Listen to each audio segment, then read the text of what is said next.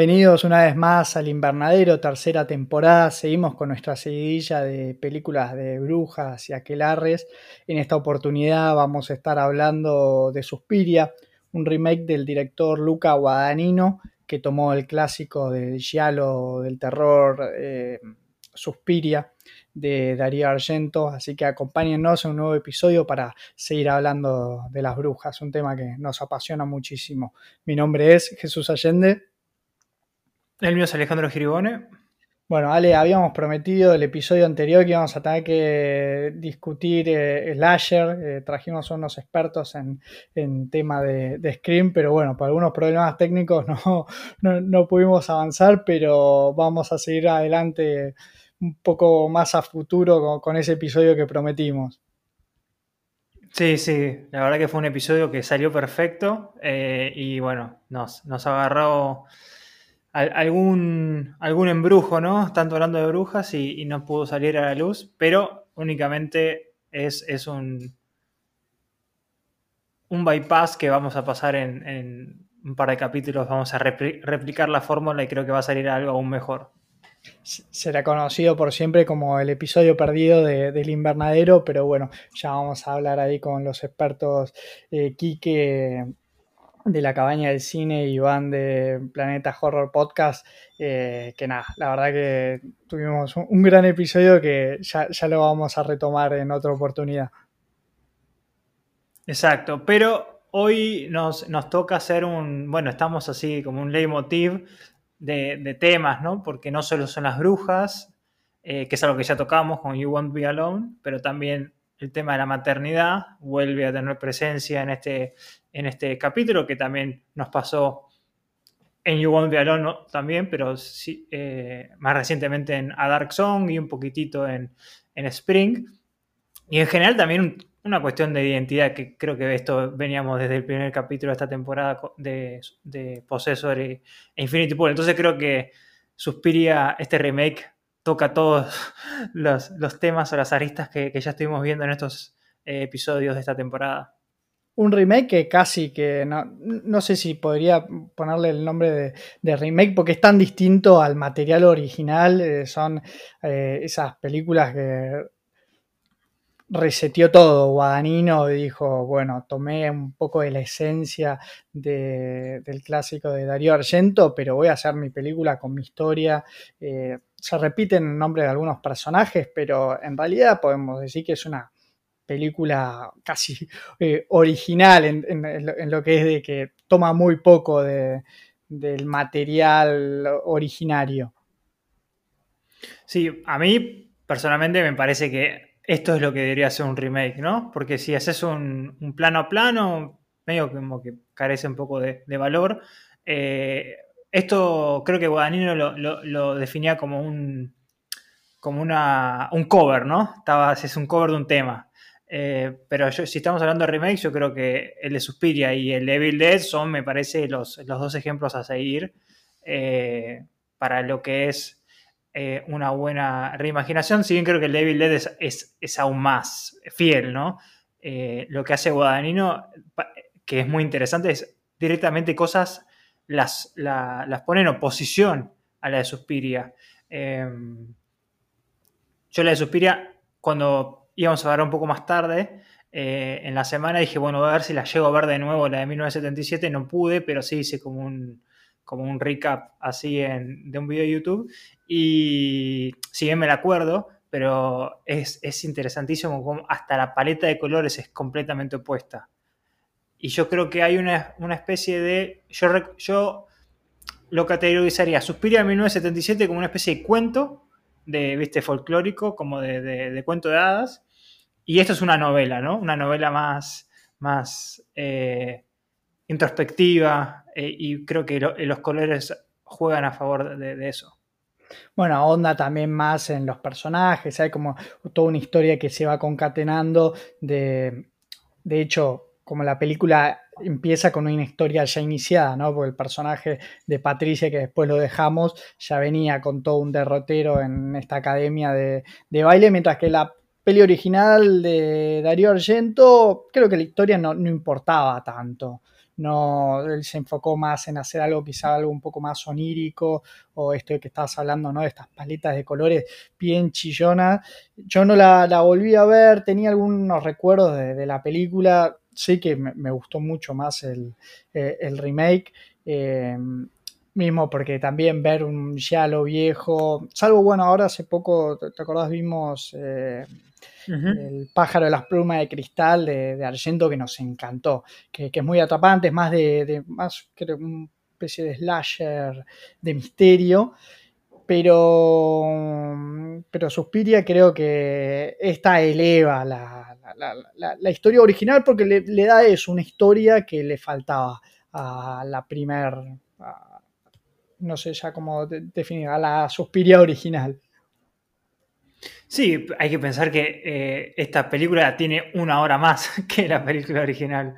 Eh, entonces, eso te, permite eh, construir muchos más tus, personajes y, además, como bien dijiste, la Suspira del 77 es, un Yalo, de hecho se ahonda un poquito más a la parte detectivesca como tal Yalo, hay más muertes en el medio, hay como un asesinato y lo que me parece que es de nuevo interesante, como hay dos o tres cosas que, que Guadagnino las invierte literalmente, o sea, las son opuestas, antagónicas entre el original y esta. La primera es que en la original eh, vos no sabes que que esta academia de baile es como una especie de, pantalla de un, para un aquelarre hasta el final. Es que es como un twist, ¿no? Sí, más como una secta. Mientras que en la... No, es como algo que no sabes muy bien, o sea, hasta el final que, te das cuenta que son brujas. Puede ser una secta o puede ser, como decís, una organización que, bueno, que trata de, adoctrinar a estas bailarinas. Eh, pero acá las sabes desde el principio. A ver, ¿qué es saber? ¿Sabe? Esta Patricia está con, con un con su psiquiatra y le dice que todo ese, esa academia, TANS, es, son un, grupo de brujas y obviamente juegan con el concepto de, la histeria, entonces que realmente dentro del contexto de la película, eh, por lo menos para el psiquiatra, eso es como una imaginación o un relato que se está haciendo el personaje de Patricia, de Chloe Moretz. Sí, eh, hay un diagnóstico para, lo que está pasando desde la mirada de, este, del psicoanalista. No, no pensé que tan rápido vamos a volver a hablar de Mia Goth. Y no me acordaba que, que actuaba en este remake de, Suspiria. Y es un personaje además central, no es, no es la protagonista. Pero la trama del personaje de Mia Goth, que hace medio como de.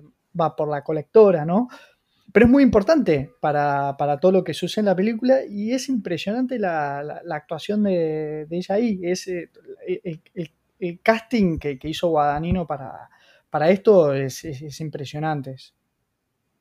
Sí, es, bueno, tiene, tiene un, casting estelar y, que ahora creo que también estaría bueno después analizar qué, qué, era de, o sea, del renombre de esas actrices en ese momento, sin, sin contar a Tilda, porque Tilda Swinton es, desde hace años que es, que es conocidísima. inclusive. Pero Mia Goth eh, no. Creo que es como un. En ese momento. Yo creo que Mia Goth venía a 18. Sí, yo creo que venía a hacer dos o tres películas medias independientes de, terror como A Cure for Wellness y alguna más, pero no, no, era, no era tan conocida. Te diría que hasta Dakota Johnson creo que tampoco era tan conocida.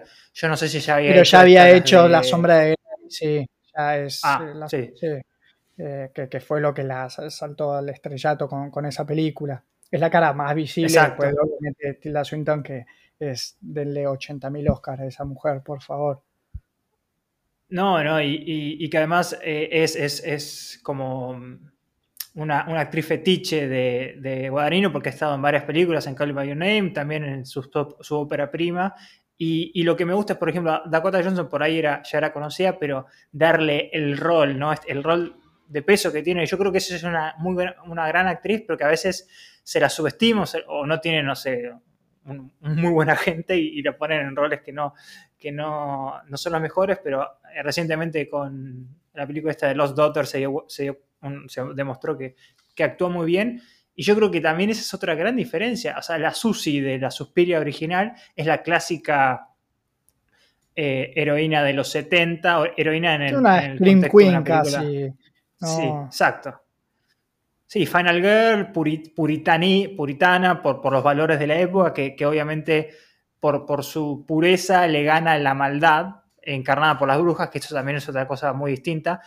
A mí lo que me gusta de esta película es que está mucho más interesada en la dinámica de poder de las brujas que en la maldad misma, porque obviamente las brujas hacen actos atroces, pero no son malas en el sentido blanco-negro de que uno podría pensar como en un cuento de hadas o, en, cómo se hacía antes en los 70. Y eso, eso le da más dinamismo y más realismo a, a, esta, a esta aquelarre. Que claro, porque arranca a tener acá la lucha de poder entre mm, la madre Marcos, eh, autodenominada madre, ¿no? Porque después eso va a ser parte del twist de, de, la película, ¿no? Pero entre esta figura de poder que está en las sombras, que no la vemos hasta el final de la película, es como una presencia que está ahí, como una deidad, pero que sabemos que es física, pero no, y que mueve los hilos del instituto, pero no la vemos en ningún plano. Y del otro lado, la, cara visible del instituto, la, institutriz de todas las alumnas de esta academia, que es eh, Leblanc.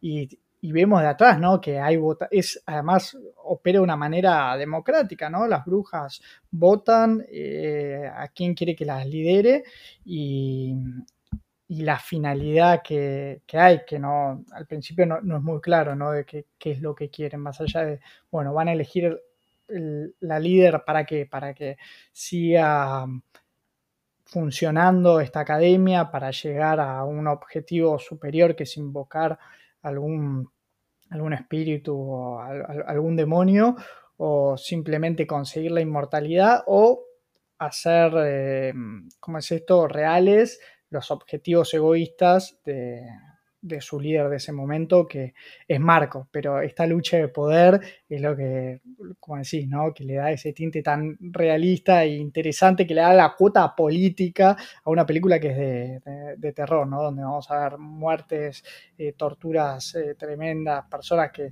se las mantiene viva por el solo hecho de, de instrumentalizarlas, ¿no? de que sirvan a un propósito y después desecharlas como si nada. Sí, y yo creo que ahí, en, esta lucha de poder, que me parece que es de las cosas que Guadagnino agrega y que están muy buenas, es también el contexto. Si bien la, la, Suspiro original pasaba también en Berlín, y en el 77, igual que esta, con la salvedad que la película se hizo en el 77, o sea, está puesta en el 77 porque era eh, coyuntural a cuando se estrenó. Eh, mientras que acá la pone en, ese, en, ese, en esa época, yo creo que porque juega mucho en el conflicto de poder. Eh, a ver, eh, Tanz, la academia de baile, es, queda muy claro que es como un microcosmos aislado de la realidad. O sea, no está aislado de Berlín. Pero en el, mundo macro, Berlín está, está, en plena, o sea, está el muro de Berlín, está la división y, está la escalada eh, de casi de insurrecciones, ¿no? Entre algunos grupos paramilitares o algunos grupos revolucionarios con el, no sé, el gobierno de turno. Y, hay como un paralelismo, como un espejo entre esta rivalidad eh, de, dos, que serían como de, dos referentes, que era Blanc y, Marcos, y obviamente todo lo que está pasando entre, entre Berlín y estos revolucionarios. Entonces yo creo que juega mucho más, un rol más importante el, universo de Berlín en esta que en, la, que en la original, que creo que nunca se meten con el hecho de lo que está pasando para afuera. Claro, bueno, porque tampoco todavía se estaba viviendo la, división de la cortina todavía.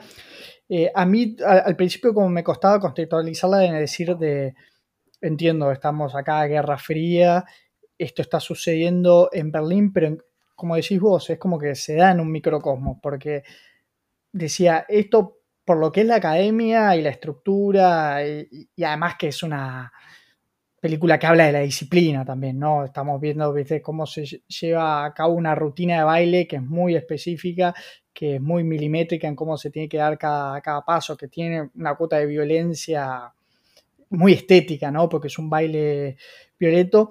Pero yo esto me sonaba que tenía que ser más en la parte oriental, ¿no? La, parte eh, soviética, pero después ves que las chicas tienen en sus cuartos pósters de David Bowie, tienen como de música con cosas que son eh, todas occidentales, salen, comen en, restaurantes que no, era lo que se vivía en la realidad soviética. Entonces lo pensaba que era más o menos como un mix, pero tiene que estar ubicada en la parte occidental de, Berlín, claramente.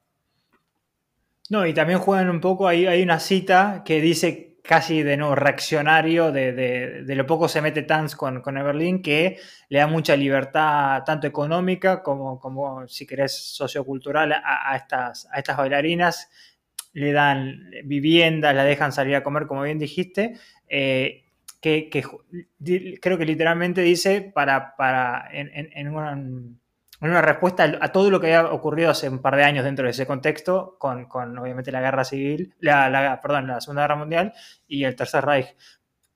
Y que obviamente, como bien dijiste vos, son instrumentos de, eh, para cooptar a, estas, a estas estudiantes que no, que, dentro de las dinámicas de poder, no solo está la dinámica de poder entre, entre Blanc y, Marco, sino entre maestras y, instruidas que no dejan de ser, como, como comentaste antes, eh, instrumentos, ¿no? Eh, que, van a cumplir un, fin que nunca, que nunca saben y que también parte de esto que a mí me, parece interesante de, que le da, le da, humanidad a las brujas es, hay mucho prueba de error, o sea, como que buscan un, recipiente, no, funciona o se escapa como Patricia y tienen que volver a intentarlo. Entonces, eh, creo que está toda la parte más de, casi de, secta, ¿no? De cómo traer nuevas eh, borregos a la comuna.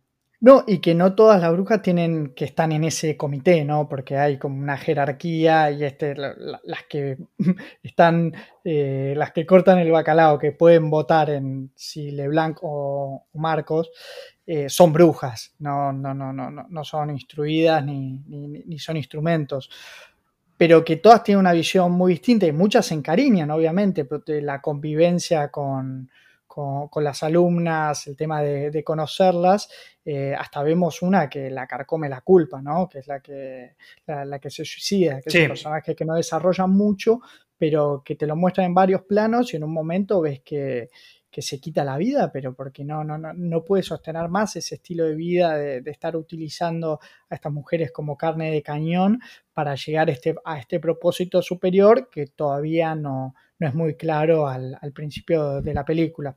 Sí me gusta eso de, arrancar a decir, acá esto es un, covenant, ¿no? Esto es un aquelarre, ¿no? Eh, no, no busques más eh, conspiraciones ni nada, trata de entender a ver qué, cuáles son las motivaciones que, tienen ellas, que es lo más atractivo que tiene este remake de Guadagnino.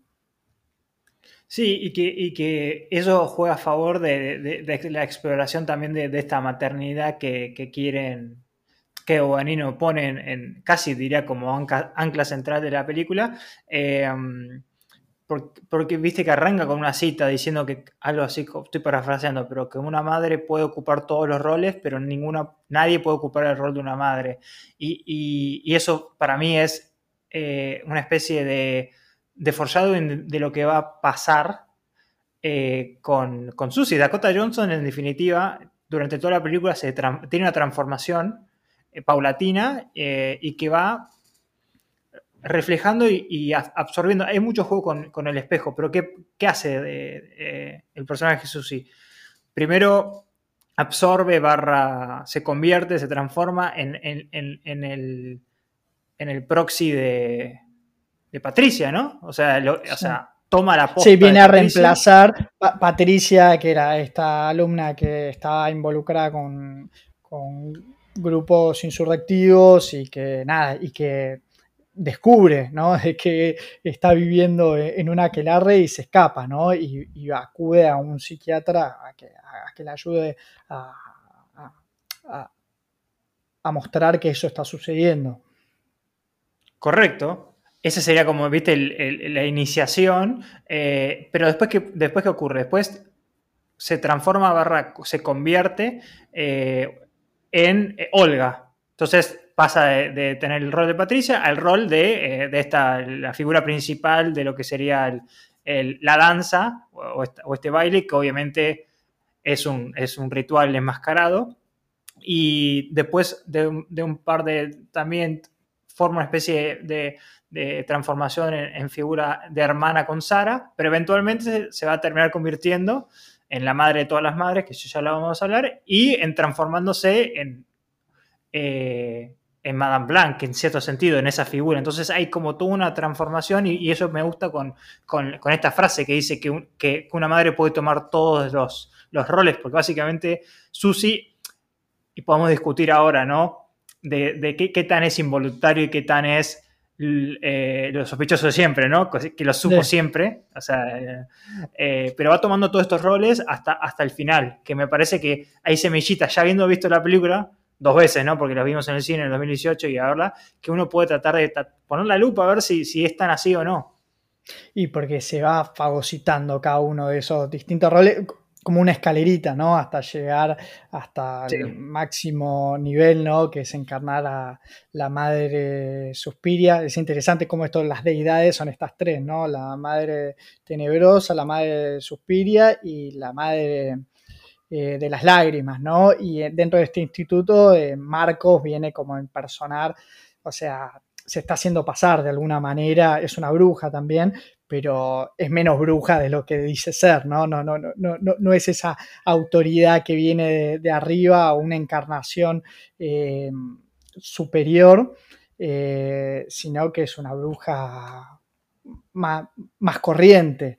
Eh, y yo me voy un poco más atrás con el tema de Susi, que es un personaje súper complejo porque primero te lo introducen ¿no? como una chica que, inocente que está perdida que llega acá a esta ciudad, viste, de, Berlín, en ese contexto, eh, con todas las dificultades que puede tener, no tiene plata ni nada, pero vemos que ya tenía un bagaje atrás de que una chica que vivió muchas experiencias, ¿no? Que, que está lejos de, ser inocente, ¿no? Que pudo escapar de una comunidad rural menonita muy opresiva, que primero, esto es lo que estabas hablando de los roles que va reemplazando, lo primero que hace es rebelarse contra su propia madre, ¿no? al escapar de, Esa, de esa comunidad muy religiosa, eh, fascinada por esto, por el folk, por el baile de, la compañía de Madame Leblanc, eh, que lo vio, se escapó a Nueva York a verlo y bueno, y así viajó hasta Berlín y dijo, me quiero dedicar a eso.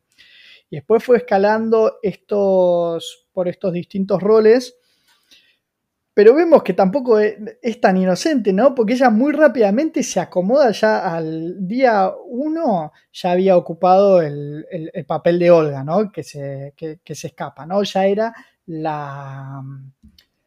La, sí, la figura central, ¿no? Claro, la protagonista del folk, de ese baile tan complejo que por ahí muchas mujeres tardan años en, en tener un papel secundario y ella ya el primer día eh, viste, a fuerza de, voluntad y muy cara dura, logra ese papel.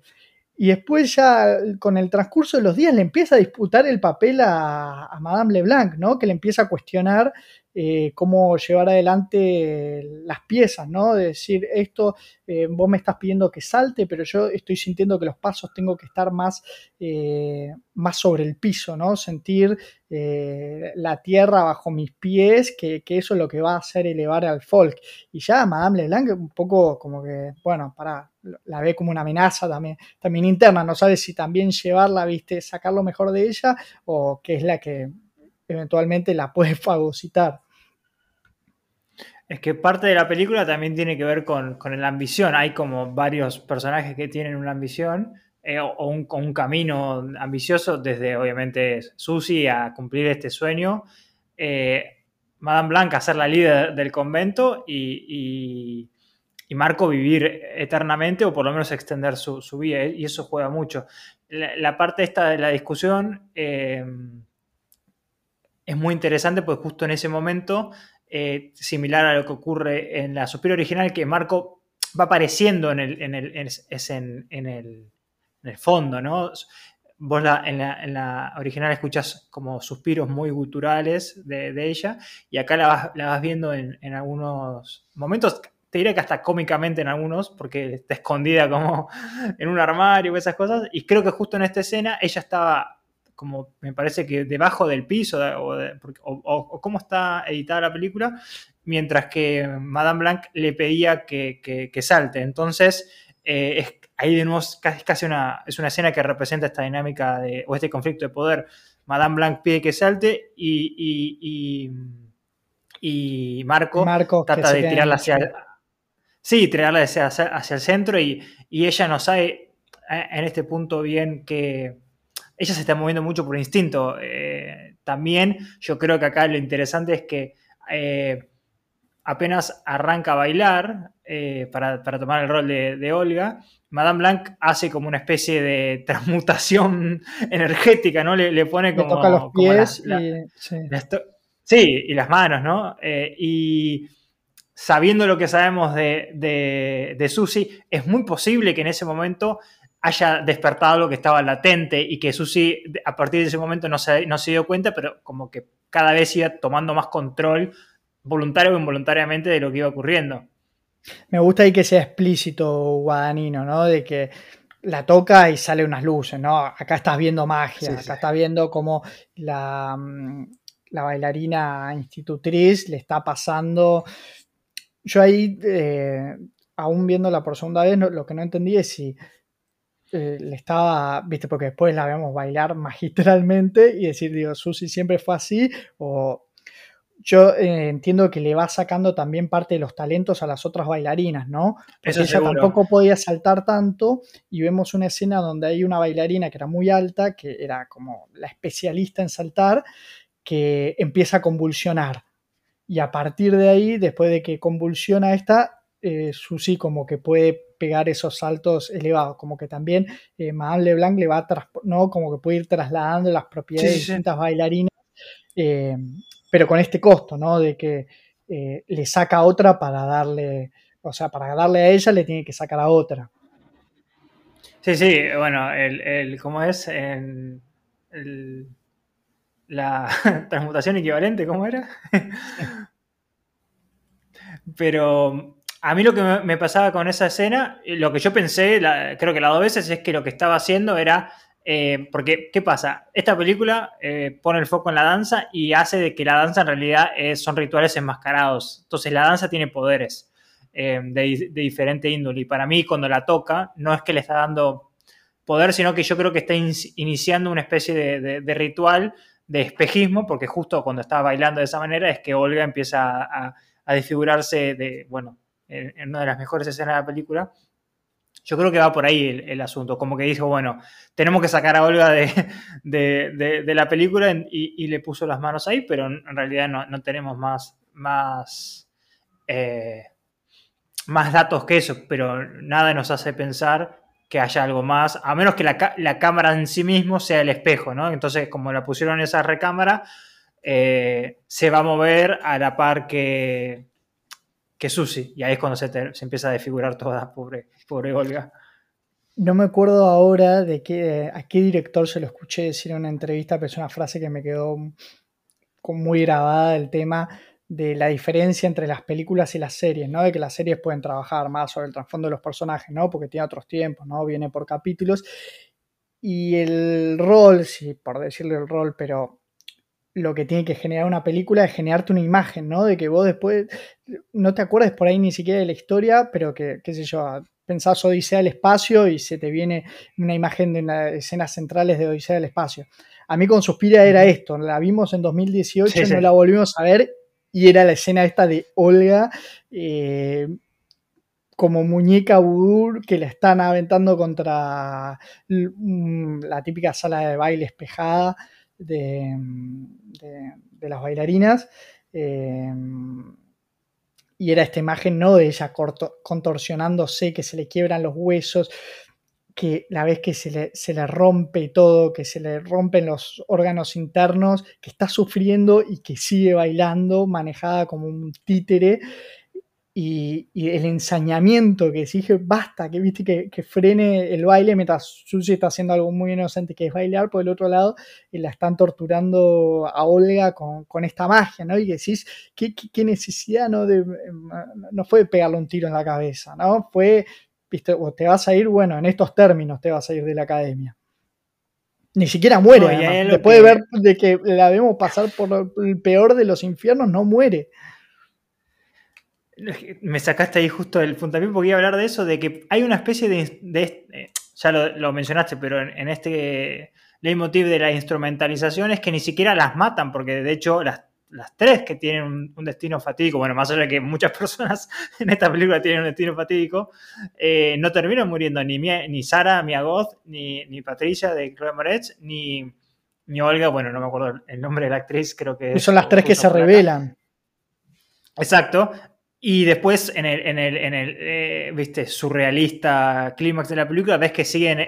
A ver, vivas es un término muy relativo, ¿no? Están, eh, de alguna manera, eh, pueden tener cierto... Bueno, están, están en un limbo, ni vivas ni muertas, pero bueno, ¿Por qué pasa eso? Porque la siguen necesitando de alguna manera, sea para sacrificio, ¿viste? porque a, Sara en su momento sobre el final le quitan los órganos, y ahí es donde también está la, parte que yo no diría sádica, porque yo, bueno, hay algunas actitudes de, todo este grupo de, brujas que es un poco sádica, pero yo creo que también es, es la clásica disparidad entre, entre dos, fuerzas, ¿no? Cuando uno es tan dispar en, términos de poder, ya la, ética o la moralidad no entra a, jugar. Es como que si tú, vos tuvieses moralidad contra una hormiga. Haces lo que tengas que hacer, si la necesitas, eh, la necesitas. Pero también te, genera duda cuando agarran esos garfios y la llevan colgada de esa Claro, pero vos decís porque las brujas son muy poderosas. Claro, son porque algo, algo, que, algo que te demuestra la película es que eh, ellas tienen tanto poder que ni siquiera sienten la necesidad de, como de utilizarlo constantemente. Cuando, por ejemplo, sobre el final de la película, que, la, eh, la, Marco pueda decapitar a, Blanc, y, entonces es como que ellos casi que hay una especie de respeto entre ellas que no, no tratan de, canibalizarse entre ellas. ¿Y, qué, qué, puede, eh, oposición puede ofrecer todo este grupo de, bailarinas, más allá de que alguna no sea el recipiente de la madre superiorium, ¿no? Pero entonces hay un poco de eso, de que ni siquiera les, les, mueve la aguja si tienen que hacer H o, B. Em, pero si esta escena es la peor de la película, o sea, en el, mejor sentido, ¿no? Eh, cuando la vimos, la en el cine nos estamos anonadados porque, como pasó con Hereditary en esas famosas escenas, no sabes lo que, lo que te vas a encontrar.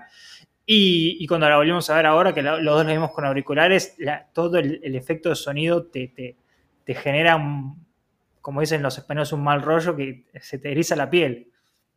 Sí, además como ves que le revientan los órganos, que empieza a vomitar, después le tienen que clavar los garfios y aún así además queda como empaquetada, ¿no? Ya porque queda una, una miseria, pero bueno, después con el personaje de Patricia le sucede lo mismo, ¿no? Que la vemos ya para el final. Aparece al principio que es Chloe Grace Moretz.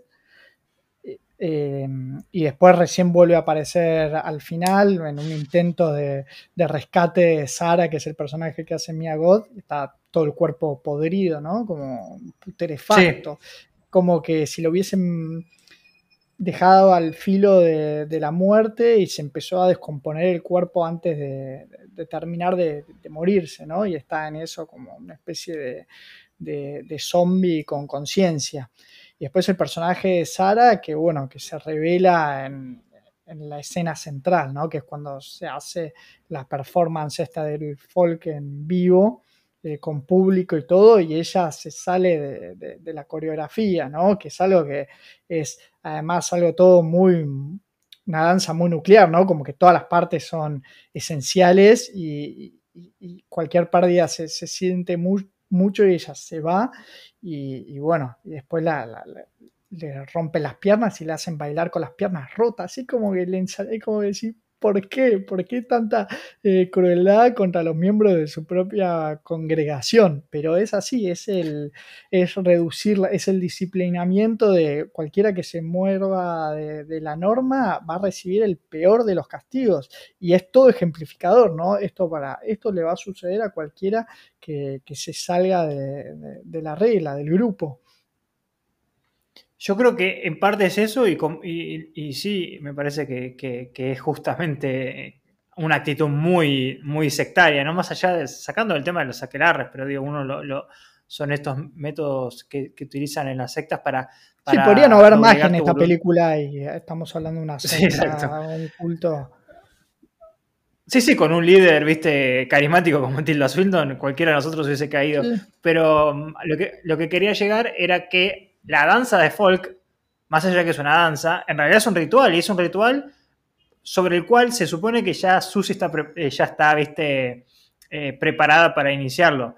Entonces, yo creo que lo que, lo que viene a jugar lo que hacen con Sara es, si es como dijimos, que todo, todo es, son engranajes de, este ritual, viste que además vemos como, como unos gráficos, que anda a saber cómo los averiguó Patricia, eh, donde, donde tienen que estar las posiciones, es yo necesito que, Sara esté y no me importa si es una versión zombificada de Sara, pero tiene que cumplir su rol para que se inicie eh, el ritual que técnicamente despertaría a, la Madre Superior, que todos, o no todos, calculo que la mitad de las brujas asumen que es, eh, que es Marco y lo más interesante de eso es que es, Marco tiene el control de, de del grupo de danza o del grupo de brujas de la danza por su mentira. Si no fuese por eso, no sería la líder. Más allá que es poderosa, pero entonces también hay un jueguito con eso, ¿no? De, cómo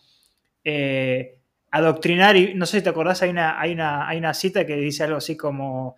no sé si es en.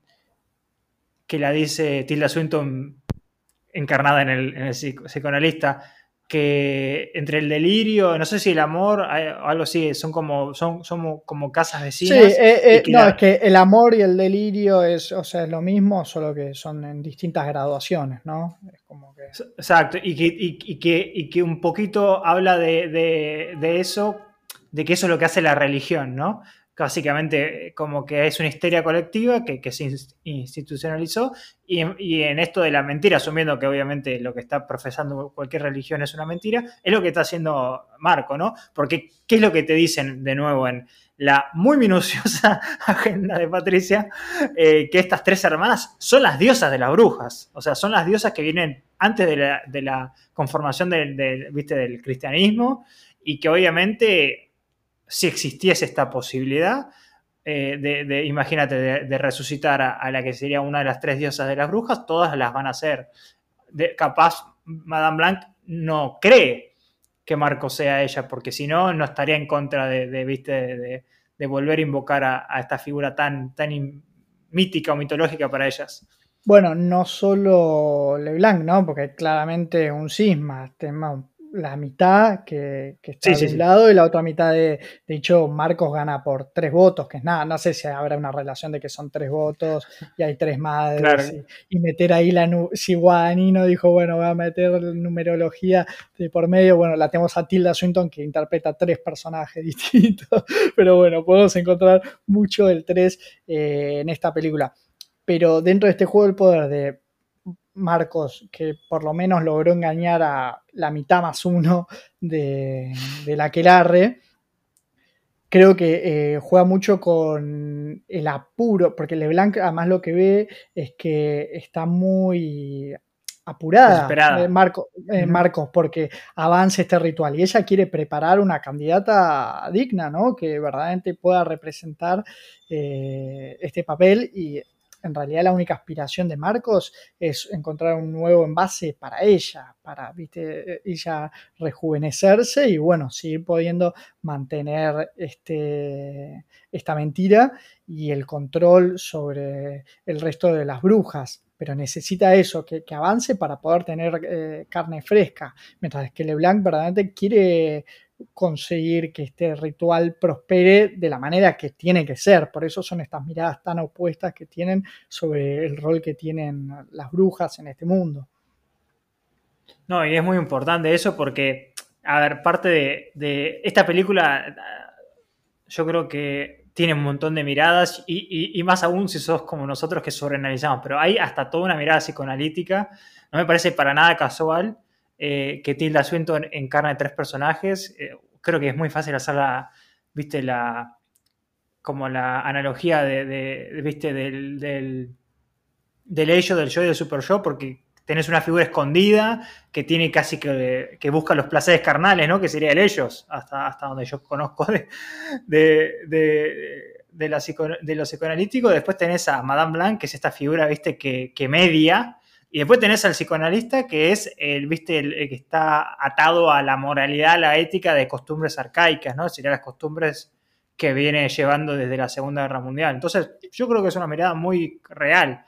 Y te sumo que además que el único personaje masculino que es relevante, porque vemos sí, hombres, los detectives, pero son más carne de cañón, ¿no?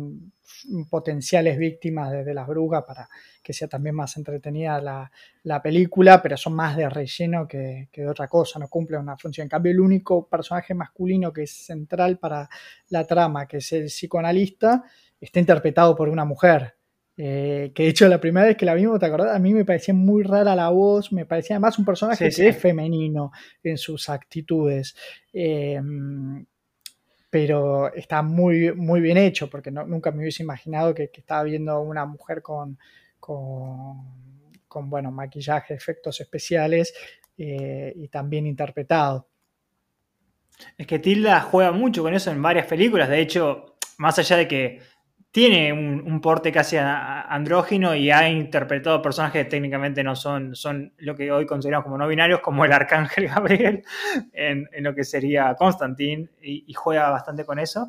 El personaje del psicoanalista, yo creo que volviéndolo a ver, es un, es un personaje muy extraño en lo que quieren contar con él. No, no solo, a ver, no en todos sus aspectos, pero en especial en este aspecto que yo no sé bien qué quieren contar con el tema de la culpa, ¿no? En general la culpa de Alemania por, por lo que pasa con el nazismo y, la culpa que él tiene, que yo una mirada puedo entenderla que es extrapolando a lo que obviamente ocurrió, que es el descreimiento a, lo que en la realidad pasó de, de, lo que era considerado una bruja, que era simplemente una mujer que quería relevarse contra los cánones establecidos por, obviamente la, sociedad machista.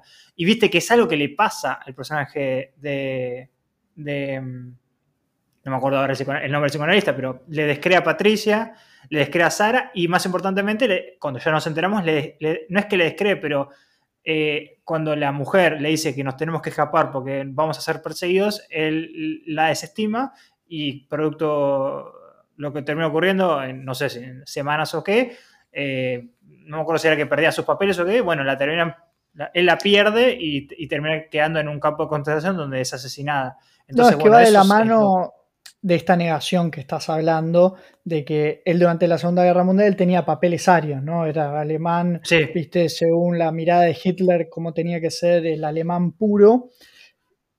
La mujer tenía sus, ¿no? Como eh, eh, consternaciones, ¿no? preocupaciones por lo que estaba sucediendo, y es el típico alemán que no, sabía, no, sabía o, negaba los campos de concentración, que, ¿no? que era la raza aria peleando por el bien de la humanidad en, su, sentido, eh, pero que no veía los horrores que estaba cometiendo el régimen o no los quería ver. Y yo lo que entiendo de esa culpa que carga él es porque a la mujer le descubren algún antepasado o algo, siempre, viste, o sea, no, existe la raza pura, menos en, ese sentido horrorífico que le dio e, el, nazismo, pero le encontraron una razón para, perseguirla y meterla en un campo de concentración, ella logra escapar, pero muere en, muere en la frontera eh, después, y entonces él carga la culpa, ¿no? De que, nada, de él mismo sabe que está la mujer muerta, pero eh, también niega eso, ¿no? Él la, como que de algún modo, piensa que sigue viviendo en otro lado, que se escapó, que no, tiene noticias de ella, pero también eh, es negador con que su mujer murió. Sí, sí, no, no, eso me parece perfecto y es entender lo que yo, es lo, que más me desconcerta es qué aporta a la película.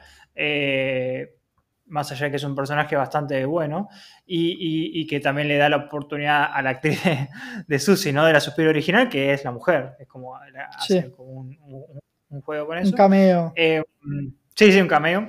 Pero yo lo único que, puedo... Exacto.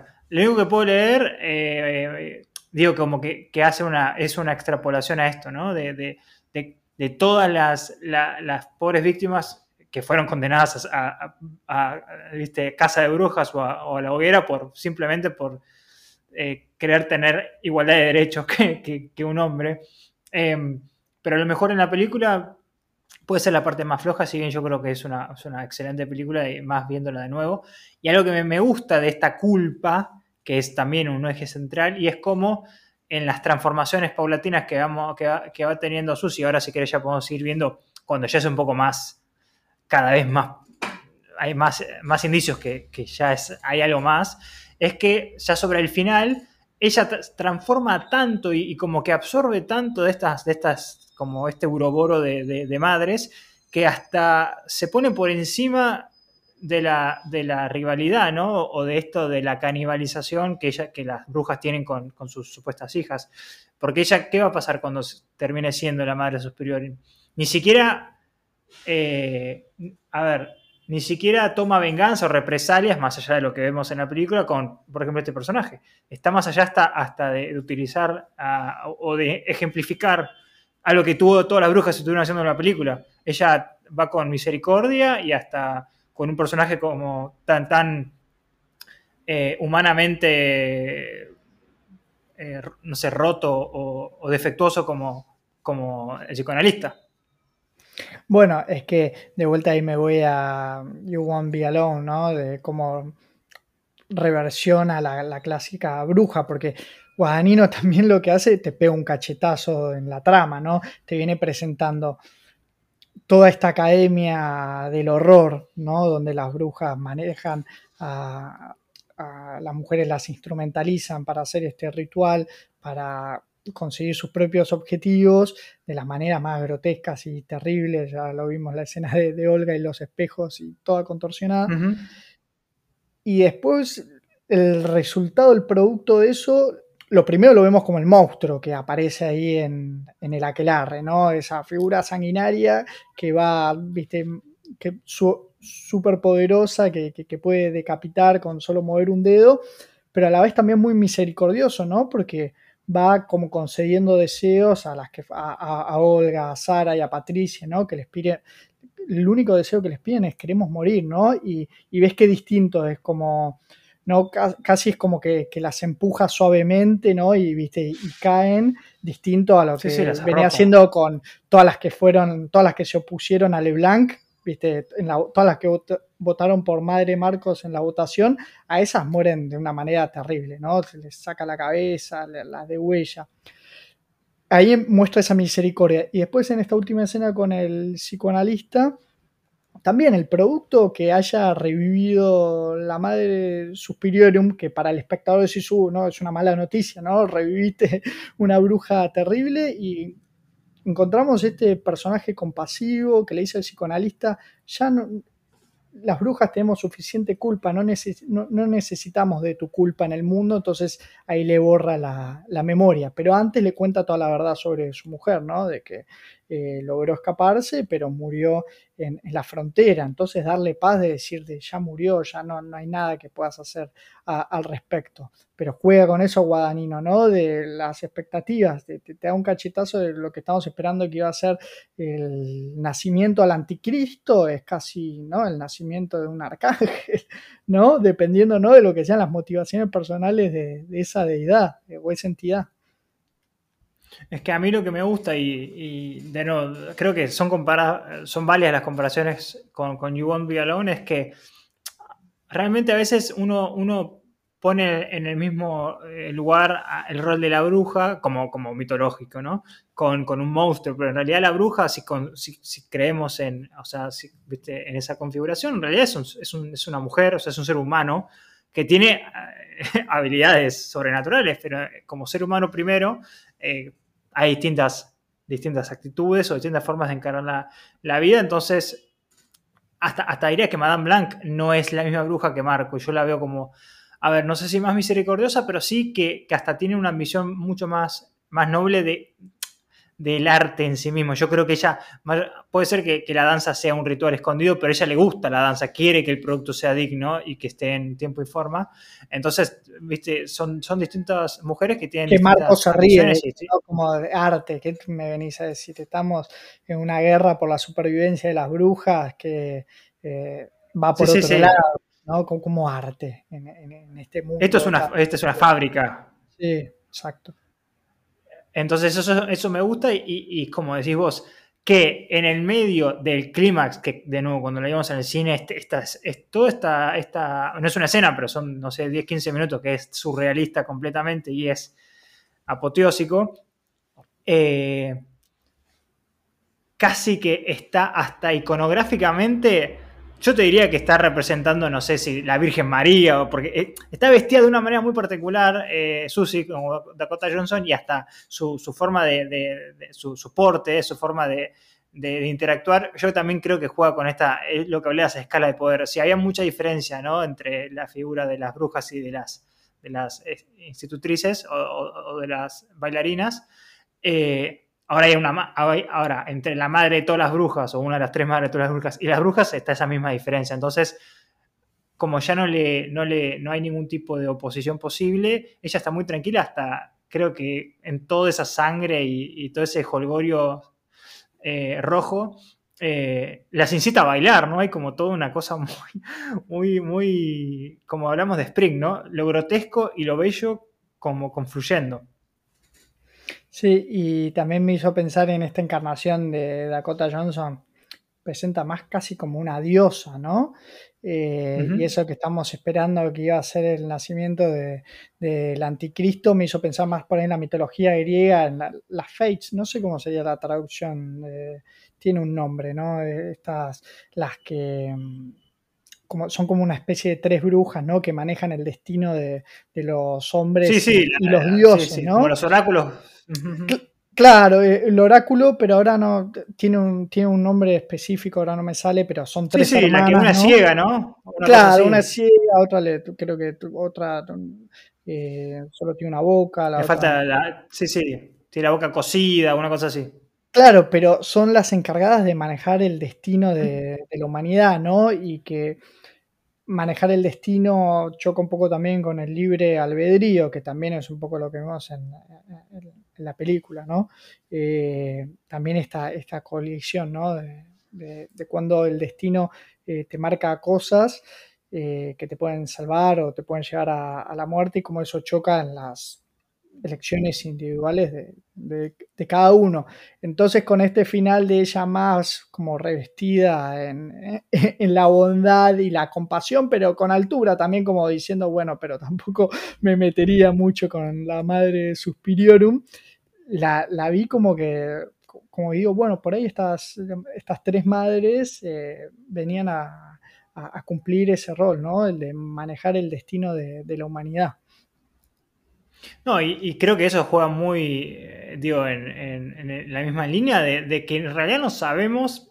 Hay una cita que dice como que yo eh, algo me llamó a esta, a venir a Berlín o inclusive antes, ¿no? A, estar obsesionada con, este, con este grupo y, la duda que, está y que no hay una respuesta válida es si ella siempre fue madre superior y, y, por eso, por ejemplo, arranca la película con la madre de ella, de Susie, diciendo que ella es el pecado, que podría ser el pecado porque es más liberal que, una comunidad menonita, pero, eh, o eh, que ella siempre fue eh, madre superior, pero en forma latente, y que en todas estas interacciones que tuvo con, con Madame Blanc, que hay muchas interacciones, acuérdate que Madame Blanc le va poniendo sueños, le va imprimiendo sueños a ella, y en cierto punto de la película ella empieza a poner cosas propias en, sus, en el sueño que le están poniendo, como que ya hay un y algo que no hablamos, justo que estás mencionando ese tema, es como además se ve un poco el, salto de, la Susi bailarina a la Susi bruja, ¿no? Porque también en esas interacciones que tiene Madame Leblanc hay una escena que a mí me parece que es muy buena, eh, porque es hasta muy sutil como te lo introduce, que de repente te das cuenta que no están hablando eh, con, diálogo LeBlanc y, y Susi, sino que están hablando telepáticamente. Pero es, tan sutil como lo introduce Guadagnino que a la mitad de la conversación te das cuenta que no están moviendo los labios. ¿no? Porque ves que se mueven, que una se, se apoya en una cama, que se, ¿viste? se acercan, pero no, no están dialogando ¿viste? a través de la palabra. Es que creo que lo que hace muy bien antes la película, esta escena, eh, y, en general toda, es que la película está muy bien editada. Hay una edición casi diría hiperkinética de que nunca, viste, eh, siempre cambian planos que, se van, viste, disolviendo unos al otros y muchas veces eh, creo que lo vemos con, primero con la votación de las brujas y después cuando están todas las brujas hablando, que vos ves un plano con el audio de otra escena, ¿no? Entonces uno piensa que ya está pasando esto mismo, que estás escuchando esta charla, pero que estás viendo otra cosa y no, no ves a los personajes hablando. Pero claramente en este momento ya, ya sabe que Madame es una bruja y, y hasta casi ya acepta eh, de forma natural, ¿no? Porque está conversando a, la par, ¿no? Con esta telepatía y lo toma naturalmente. No es que se sorprende de repente que está escuchando la voz de LeBlanc en su cabeza. Exacto, y ahí es donde lo, que, lo, que no sabemos como, como, espectadores es si ella siempre fue eh, Madre Superior sabiendo que lo era y casi que las engañó todas desde el primer momento, o que fue de nuevo por el tema del destino que ya hablamos, fue, viste, arrastrada por un, por un hilo rojo ahí y que en todas estas transformaciones que fuimos hablando en la película fueron cada vez despertando más ese poder latente hasta que, bueno, ya, pues ya pudo inclusive poder utilizarlo, ¿no? Eh, porque creo que también en, la danza de Bolts ella toma algunas decisiones así en términos de magia, que después, después lo discute con, con, con Madame Blanc, que dice como que quise hacer esto y salió mal, y bueno, eh, pero es parte de, lo interesante de, tener esa, esa, distinción de si siempre lo fue sabiéndolo o siempre lo fue sin saberlo. Eh, o lo que no creo que se haya... O, si se transformó eh, en eso, que sería la tercera opción para seguir metiendo el número 3 en este episodio. Pero pensá que ella, a diferencia del resto de las bailarinas, eh, que es como que le aporta el fuego a la, compañía, ¿no? Por hablar de la congregación de, bailarinas, ¿no? De que ella siente mucha pasión por, el folk que no lo ves en las otras, es como que, bueno, como que están en esa academia de baile por ahí como método de eh, subsistencia o porque les gusta el baile, pero ella llegó ahí porque vio a la compañía de folk eh, hacer una, una interpretación en Nueva York y desde ahí bueno, llamada por el aquelarre, ¿no? Desembarcó en, Berlín. No, y es todo su sueño. Yo no sé el resto de las, de, las bailarinas, creo que casi todas son europeas, pero también el, mero, la mera travesía que tuvo que hacer Susi juega un poco. Yo no vengo acá, bueno, hablando de, juega, no vengo acá a jugar. Yo si me, quiero... Salir me, la oportunidad. sí, sí, sí. Eh, donde me quemaban, viste, con la plancha por, por, masturbarme y de tratar de tener un autodescubrimiento. Eh, Me había olvidado de esa escena que también, que nada, es una pincelada, es un plano. Es que todos los Ohio son cositas que te van poniendo que al principio no, no te vas a entender para qué van y, en los sueños, ¿no? También los sueños son muy surrealistas, Hay, juegan mucho con esto de, las imágenes, que, que, yo creo que entre plano y plano deben haber imágenes que como que las captas subliminalmente. Eh, no, y que mezcla lo real con, lo onírico en el sentido de que qué tantos son recuerdos de Susi, qué tantos son eh, cosas que implanta LeBlanc para manipularla también de, alguna manera, también, a partir de sus propios recuerdos, ¿no? Pero la manera en que ella se los presenta, ¿no? Si vos invertís el orden de los recuerdos, los hechos se resignifican, ¿no? Eh, pueden ¿viste? cambiar de, sentido según te lo introduzcan antes o después.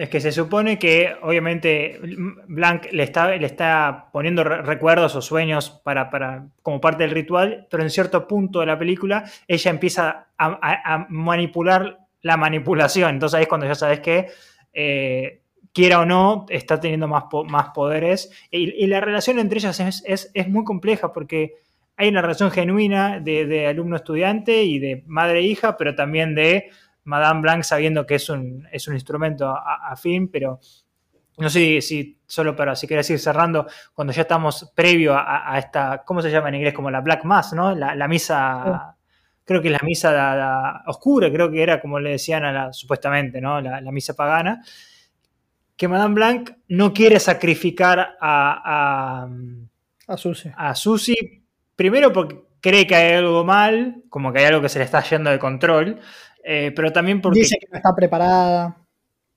Sí, eh, y yo creo que ahí se arrepiente, si bien ella, es, como bien dijiste, con la diligencia de las brujas y sabiendo que ella no es la capataz, está cumpliendo su rol, pero cuando, viste, cuando le toca, cuando las papas están en el fuego, se arrepiente porque dice, no puedo perder a, este, este, este activo, ¿no? Activo como, como económico. Em, y después, bueno, pasa todo lo que pasa, que, la decapitan, aunque creo que no muere, ¿no? Por lo que vemos después, cuando en la escena muy graciosa que está limpiando todo, eh, que creo que casi como Harry Potter, si le reconectas la, la semidecapitación, eh, todavía interactúa, pero nos queda ahí la duda si quedó viva o no, como con los sobrevivientes, ¿no? Claro, que yo en mi recuerdo cuando la vimos en el cine pensé que era porque Susi después eh, pasaba a, Leblanc o Leblanc ganaba, pero no, acá verla de vuelta, claramente Leblanc, o sea, sí sigue ahí como, como, enchufada, eh, viste, sabemos que, que, nada, que hasta el último momento no, no mueren, pero claramente Susi y Suspirierum son la misma persona, ¿no? Son, eh, o sea, es es, lo mismo. No es que después pasa el cuerpo de Leblanc. No, no, es ella. Y yo creo que hasta, hasta lo que nos queda claro es que, digo, viste como lo que vimos, que, cada vez se va transformando y si querés va yendo, va absorbiendo más y se va alejando más de estas actitudes que iban teniendo los personajes, que creo que hasta se va. Yo, yo no lo veo sucediendo estando ahí en el, en el en la academia. Ya, ya como que, ¿entendés? Ya, ya es más que eso. Y sí, se, irá, no sé, a, ir buscando brujas por el camino. Más como la bruja peregrina, ¿no? Irá como abriendo mentes y, nada. Ahora me interesaría que sabemos que no va a pasar nunca, pero para seguir con este número 3, ¿no? De que Guadagnino haga la trilogía, ¿no?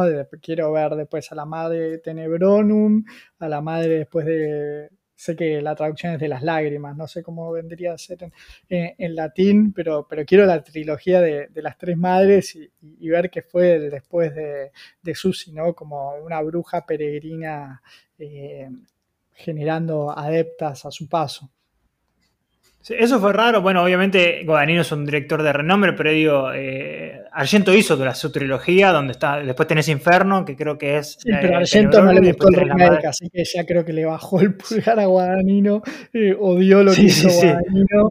Eh, así que, creo que ahí se, acabó todo tipo de, colaboración, si es que hubo algún tipo de, colaboración. Pero es eh, lo que hizo Guadagnino es un poco lo que hizo Kubrick eh, en El Resplandor con la obra original de, Stephen King, ¿no? Como dijo, no me rompa las bolas, yo voy a hacer o sea, voy a tomar esto y voy a hacer lo que se me canta con, con mi mirada y, sacar, pero es casi, no, casi no, salvo en unas cosas muy pequeñas, no, no, no tienen punto de contacto la Suspiria original con, esta. De hecho, terminan literalmente opuestas. En la película, eh, Susi le gana, mata a la madre Suspiriorum, eh, que era Marco, o mata a Marco en realidad, eh, y sale como. El, plano es muy conocido, sale, sale a, a la puerta de la academia con toda lluvia, como clásica Final Girl, heroína de los 70-80, y acá ella es, literalmente la otra parte,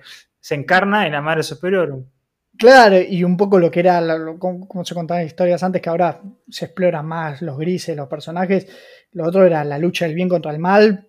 Eh, sí, sí, muy tajante. Eh, acá, nada, era una lucha de poder, de, individualidades, eh, gana una, una postura y y bueno, y no, tenemos esta madre superior con sus matices, que no es la, ni la Virgen María ni, Lucifer. Eh, y, expande mucho más, le da una mirada más de, como dijiste, ¿no? La, otra se grabó en esa época porque se estaba viviendo esa época, esta se grabó con la mirada de esta época, ¿no? Un poco más, más compleja. ¿No? Yo creo que... Lo que busca el espectador, ¿no? Personajes un poco más, no, tanto blanco y negro, que ya, ya te aburre la, lucha del bien contra el mal, ¿no? porque primero definamos qué es bien, qué es mal, ¿no? Y ahí nos metemos en esta eh, rueda discursiva infinita, interminable. No, no, tal, cual. Eh, yo creo que sí lo que hace bien la película es toma los valores o, viste la forma de narrar de esta época, pero me parece que hace bien en ponerlo en el 77. Yo creo que si la, academia hubiese sido en, la actualidad, muchas cosas em, ya empiezan a, ser como debilidades que tenés que afrontar y ahí ya la querer como, como pantalla, ¿viste? O sea, la, escuela de como pantalla creo que se, cae un poco. Eh, entonces eso sí me gustó y, de nuevo, a mí me, como también nos pasa con Evil Dead, que bueno, en, creo que un par de semanas lo vamos a hablar. A mí cuando algo agarra la obra original, toma la esencia, o por lo menos, no sé, si querés, toma los personajes, los nombres, y crea algo distinto, que puede ser superador o no, dependiendo de los, gustos. Yo creo que en estos dos casos, estos remakes, en nuestros puntos de vista, son superadores.